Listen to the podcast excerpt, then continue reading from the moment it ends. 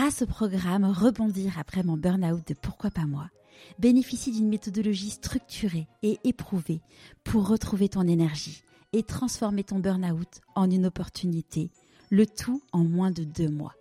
Pour en savoir plus, rendez-vous dans les notes de l'épisode. Bienvenue sur Pourquoi pas moi. Je suis Charlotte Desrosiers Natral, la fondatrice de Pourquoi pas moi, l'auteur de Et si je changeais de métier et la créatrice d'un bilan de compétences Nouvelle Génération. Trouvez ma mission de vie et écoutez ma petite voix. Finançable à 100% avec votre CPF. Grâce à des témoignages sans coupe, découvrez les véritables coulisses de ceux qui ont écouté leur petite voix. Pourquoi pas moi Le podcast qui t'invite à écouter ta petite voix? Tu parlais tout à l'heure de mon pourquoi dans la vie. Moi, mon pourquoi, clairement, c'est euh, de rayonner de la joie et de, et de donner de la joie, de la douceur, etc. Je pense que c'est un peu la base de ce que je fais depuis que je suis bébé. Euh, et, du coup, tu vois, c'est aussi en lien avec mon objet, avec mes boucles d'oreilles, euh, soleil.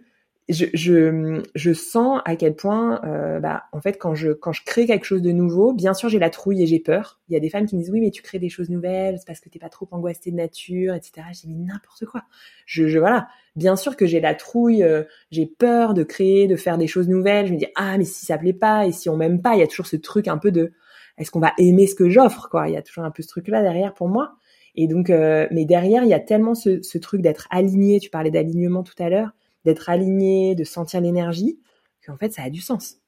Oui, et puis si on reste, euh, alors il y a des gens qui sont plus à l'aise avec ça, mais quand es, euh, quand quand tu fais tout le temps la même chose, tu rentres dans ta zone de confort et qu'à un moment tu tu tu tu tu t'es pas bien en fait. Tu as besoin d'avancer, tu as besoin d'apprendre pour pouvoir se sentir en vie et c'est c'est un cheminement permanent en fait.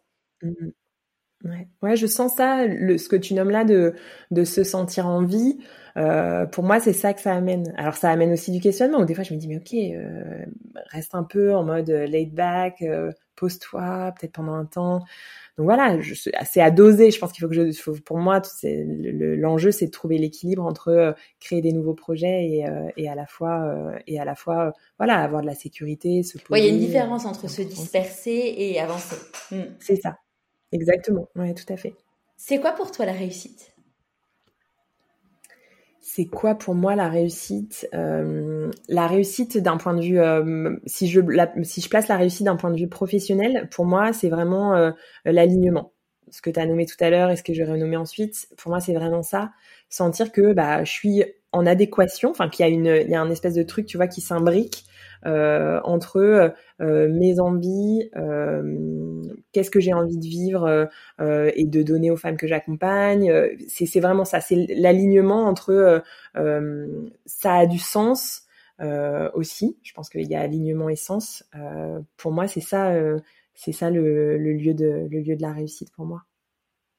Et puis, je pense que je peux pas, là, en réfléchissant, je me dis, je peux pas l'extraire aussi euh, euh, de la vie personnelle et de la vie familiale. C'est-à-dire que tout s'imbrique ensemble. C'est si je, m'épanouis professionnellement, mais que derrière, j'ai plus d'espace pour euh, avoir du me time, du temps pour moi, où je prends soin de moi ah, ça marche pas trop, hein. franchement. Euh, je sais que je peux être un peu comme ça. J'ai, c'est un peu un tempérament de de, de donner beaucoup, d'être beaucoup dans la d'être très disponible. Donc ça, c'est quelque chose que j'ai beaucoup travaillé aussi en en, en, coaching, en supervision, de, voilà, de trouver la, le juste équilibre entre ce que je donne et euh, et, et puis l'équilibre pour moi, pour ma famille, ça c'est important.